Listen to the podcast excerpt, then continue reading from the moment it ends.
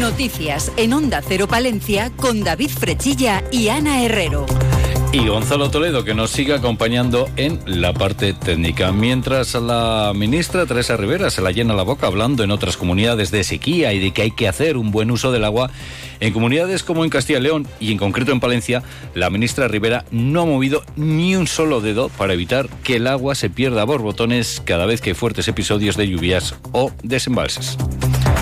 Ver cómo el agua se desperdicia ahora cuando en verano el campo mendiga litros para dar de beber a nuestros sedientos campos hace que los profesionales del campo exijan nuevas infraestructuras de almacenamiento. Y es buen momento para pedir, porque en breve se empezarán a elaborar esos presupuestos del Estado. Se lo vamos a contar dentro de unos instantes, pero lo que hacemos ahora es conocer el tiempo. En estos momentos tenemos una temperatura de 9 grados en el exterior de nuestros estudios. Conectamos con la Agencia Estatal de Meteorología. Hola, ¿qué tal? Buenas tardes. Buenas tardes. Durante la tarde, ambiente soleado hacia áreas de montaña de la provincia de Palencia, pero en la meseta pueden quedar nubes bajas, restos de las nieblas, con máxima que se quedará en 13 grados en Palencia y Carrión de los Condes. Con el ambiente más soleado alcanzaremos 18 grados en Cervera de Pisuerga, 16 en Guardo y Aguilar de Campo. Mañana Mañana jueves, situación similar hacia la montaña, ambiente soleado con nubes altas, pero en la meseta nubosidad baja acompañada de brumas y nieblas localmente densas durante la mañana. Las temperaturas similares a las de hoy. Es una información de la Agencia Estatal de Meteorología. Grupo Salmillán, Tanatorios Funerarias, les ofrece la noticia del día. Seguro que a cualquier ciudadano, y en especial si es agricultor, pues le llevan los demonios al ver cómo cada episodio de fuertes lluvias o deshielo, pues los, eh, los ríos se desbordan y el agua se desperdicia. Desde hace tiempo las organizaciones agrarias llevan reclamando una mejora en las infraestructuras de almacenamiento de agua sin que el Ministerio para la Transición Ecológica les haga caso. El secretario provincial de UPA, Blas Donis, afirma en Onda Cero que los profesionales profesionales del campo sienten impotencia al ver cómo se desperdicia un recurso tan escaso como el agua por falta de infraestructuras para almacenarla. Bueno, pues no, nosotros lo que sentimos es una impotencia de poder regular un recurso escaso y escaso principalmente también en la provincia de Palencia, tanto en el Pisuerga como en el Carrión, por falta de embalses en las cabeceras de estos dos ríos. incluso la reivindicación de años y años que se lleva haciendo en el carrión de los embalses de la Cueza. Ahí genera una situación de preocupación de cara siempre a las primaveras y a los veranos como apuntaba Donis, el mundo del campo lleva reclamando desde hace décadas nuevas infraestructuras para acumular agua como las balsas de la Cueza. En este mismo sentido se pronuncia el presidente de Asaja Palencia, José Luis Marcos, quien denuncia que Palencia se está quedando obsoleta en cuanto a infraestructuras para acumular agua se refiere siempre sacan ese proyecto a relucir, nos dicen que se van a hacer esas balsas, pero al final va pasando el tiempo, va pasando el tiempo y nada de nada. Palencia se está quedando obsoleta en, en infraestructuras tenemos una zona muy buena donde eh, Palencia es una de las provincias que da de sí para hacer proyectos de almacenamiento de agua y los agricultores pues nos vamos cansando. Al final a nosotros no hacen más que exigirnos normas y exigir y exigir y exigir y la Administración no hace nada de nada. El presidente de COAG, David Tejerina, se suma a las reivindicaciones del resto de OPAS y también añade que es necesario que se agilice la modernización de regadíos del Carrión y la zona del Saldaña, ya que va muy despacio. Igual que lo de la modernización de los regadíos del Carrión, y la zona de Saldaña, pues que también está en mente, está, vamos, están en ello y tal, pero que llevamos una que ya llevamos unos cuantos años y que las cosas van muy despacio. Yo creo que la administración en este tema tiene que meter un poco más de velocidad, porque al final se pasan los años eh, y nos quedamos sin nada. Pues todas las OPAs piden a las parlamentarias nacionales del PSOE por Palencia que ahora que se van a ir elaborando los presupuestos del Estado, pues pidan al gobierno de Pedro Sánchez que se incluyan partidas para poner en marcha el proyecto de las balsas de la Cueza. Grupo San Millán sigue creciendo en la capital y también en la provincia. En la calle Extremadura 12, nuevos velatorios crematorio con amplias y confortables salas. También en venta de baños y Villamuriel. Grupo San Millán. Siempre a su servicio las 24 horas del día en el teléfono 979 166 200. Bueno, pues nos vamos ahora de turismo, porque la actualidad de nuestra capital y provincia pasa en buena parte a partir de hoy por IFEMA en Madrid, donde se está celebrando la Feria de Turismo FITUR. Bajo el paraguas de Palencia Turismo, Diputación y Ayuntamiento de la capital, dan a conocer las excelencias de nuestros recursos turísticos, además de llegar a acuerdos para su promoción. Es el caso de la Diputación de Palencia, que esta mañana firmaba con la Real Federación Española de Atletismo un convenio para trabajar en un nuevo proyecto que va a servir para potenciar la provincia como destino turístico para los aficionados al deporte, especialmente al atletismo, en espacios al aire libre. Así lo explicaba la presidenta de la institución provincial, Ángeles Armisen. Conseguir un sello con una serie de iniciativas que vamos a marcar en distintos eh, territorios que nos van a permitir, como él ha dicho, tener recorridos que sean conocidos, que estén señalizados, que les podamos eh, promocionar y todo aquello que dentro de esos sello que bien están haciendo en colaboración la, la, Federación y Tech Friendly podamos llevar a cabo, ¿no? Como territorio que nos identifique con ese sello, bueno, pues de mucha calidad para la práctica del, del atletismo.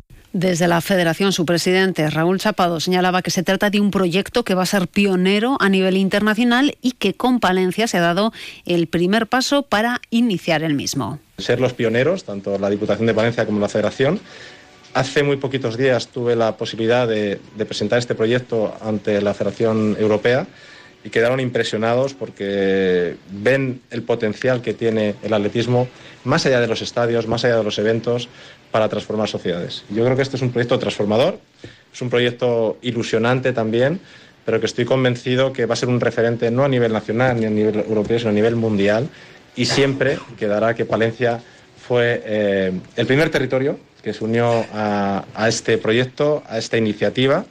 Además, la presidenta de la Diputación participa en la mesa redonda Planes de Sostenibilidad en Destinos Turísticos y Proyectos de Turismo Deportivo en el Medio Rural. Bueno, esto en cuanto a la Diputación. Si hablamos del Ayuntamiento, ha presentado el quinto Campeonato de Tapas y Pinchos de Castilla y León en el stand de la capital española de la gastronomía. La cita, recordamos, se va a celebrar los días 3 y 4 de junio y reunirá a medio centenar de cocineros de Castilla y León. Judy Castro es la concejal de Desarrollo Económico. el Campeonato de Tapas y Pinchos se enmarca entre dos fechas muy señaladas en Valencia, como son la Feria Chica y Palencia Sonora. Entre esos dos fines de semana vamos a establecer, o ya está establecido, de hecho, unos días para que nuestra gastronomía regional, pues bueno, eh, luche, compita por conseguir uno de los premios que, que más les reconoce y que más prestigio les puede dar. Pues no cabe duda de que hasta ahora apetece un eh, buen pincho. Además, el consistorio va a renovar dentro de unos instantes el acuerdo de colaboración con Renfe Viajeros. Una feria de Fitur, por cierto, que llega con las buenas cifras registradas en la provincia en pernoctaciones en hoteles durante 2023. Llegaron 399.000 eh, pernoctaciones con una subida del 12,8% respecto al año anterior. Es porcentualmente la segunda mayor subida de Castilla y León, solo superada por el incremento del 12,9% de las pernoctaciones de Ávila. En lo que se refiere a los viajeros, subieron un 9,9% para alcanzar los 222.557. Y más datos porque la Unión de Consumidores de Palencia afirma que solo un 33% de los escaparates del comercio palentino cumplen con las obligaciones que regulan la venta en rebajas. La Unión de Consumidores de Palencia ha analizado los escaparates de un centenar de establecimientos de la capital. De los comercios visitados, solo el 52,52% mostraba el cartel de rebajas, el 36% informaban de los precios de los productos en los escaparates de forma clara, visible y legible y el 61,54% indicaban el precio anterior y el precio rebajado. Desde la Unión de Consumidores destacan que en comparación con el año pasado se ha registrado un menor grado de cumplimiento de esas obligaciones analizadas. Una y 55 minutos. ¿Y tú qué haces este fin de semana? Yo, recorrer Palencia y su provincia. Palencia con P la espectacular Villa Romana La Olmeda, el Castillo de los Sarmiento, las esclusas del Canal de Castilla, los sitios cluniacenses o los campos del Renacimiento, con parada y fonda para degustar su gastronomía. Buen plan el que desde la Diputación de Palencia te ofrecemos en esta tierra. Estos días estamos en Fitur, en el pabellón 9 de la feria. Ven e infórmate. Palencia con P, de patrimonio, de planazo.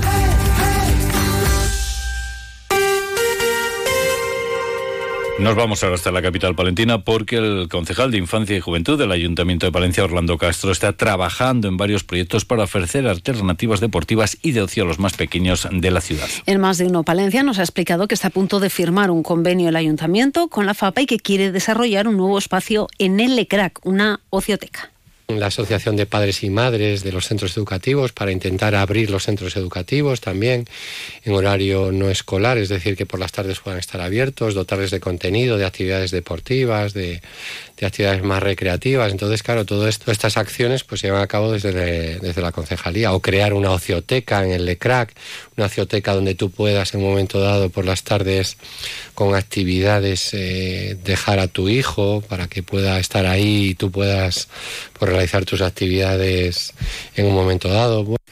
Y nos quedamos en la capital, pero para hablar de noticias menos agradables, vamos a hablar de sucesos, porque el parte de sucesos de la policía local recoge que ayer por la tarde se acudía a una gasolinera en la avenida Campos Góticos por la agresión de un conductor a otro por una discusión de tráfico. Se identificaba al agredido, varón de 45 años y a varios testigos se localizaba al agresor, varón de 34 años, cuando conducía su vehículo por la avenida de Cuba en sentido salida ciudad.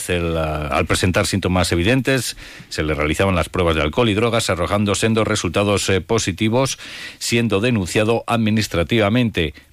Y a las diez y cuarto de la mañana se acudía a la avenida de Santander por una llamada que alertaba de un varón con un posible ataque epiléptico en la vía pública. la llegada de los agentes se identificaba un varón de 37 años que se encontraba en parada cardiorrespiratoria. Se iniciaban las maniobras de reanimación hasta la llegada de los servicios médicos. Dichas maniobras se prolongaron durante una hora y media, intercambiándose sanitarios y policías hasta lograr la estabilización del enfermo. Y además la Policía Nacional ha procedido a la plena identificación de un varón como presunto autor de un delito continuado de hurto en un centro comercial de la ciudad. realizó diferentes hurtos por valor de 600, 200 y 245 euros. Hablamos de nuestro mundo rural. Onda Cero con el mundo rural palentino. En Onda Cero hablamos de nuestros pueblos, de sus gentes e iniciativas. Y nos vamos hasta la montaña palentina. Administraciones y empresas energéticas trabajan de forma conjunta para buscar alternativas a los combustibles fósiles. Junta y Resol promueven la utilización de combustibles renovables en siete rutas del servicio de transporte público de viajeros por carretera de la provincia de Palencia. En las instalaciones de la empresa Vagón se ha presentado esta propuesta cuyo objetivo es testar el funcionamiento de este nuevo combustible renovable. Laura Perales es la directora general de Transportes y Logística del Gobierno Autonómico. En el mes de diciembre han supuesto 8.300 kilómetros realizados y unos 4.500 eh, litros eh, producidos, eh, utilizados en estos, en estos vehículos, lo que va a posibilitar que en cuatro meses de este de este proyecto vamos a reducir en 36 toneladas las, las emisiones de, de CO2. Esto pone de manifiesto el compromiso claro de la Junta de Castilla y León por un transporte sostenible, por un modelo de descarbonización y de reducción de la huella de carbono. Además, les contamos, nos quedamos en el norte, que la web de Conecta Rural ya está activa. El proyecto promovido por los ayuntamientos de Barruelo y Brañosera tiene como principal reto revitalizar ambos municipios y con ellos la montaña palentina. Y desde hoy el campus de la Ayutera cuenta con un jardín terapéutico. El objetivo es crear un programa a través del cual personas con distintos tipos de discapacidad han recibido formación para diseñar y mantener un jardín terapéutico. Bueno, pues eh, nos vamos, Le, llegan las dos, les dejamos con las noticias de España y el resto del mundo y les recuerdo que a las dos y media la actualidad, las entrevistas, los personajes de Castilla y León, todos ellos con Roberto Mallado. 9 grados en el exterior de nuestros estudios. Buenas tardes.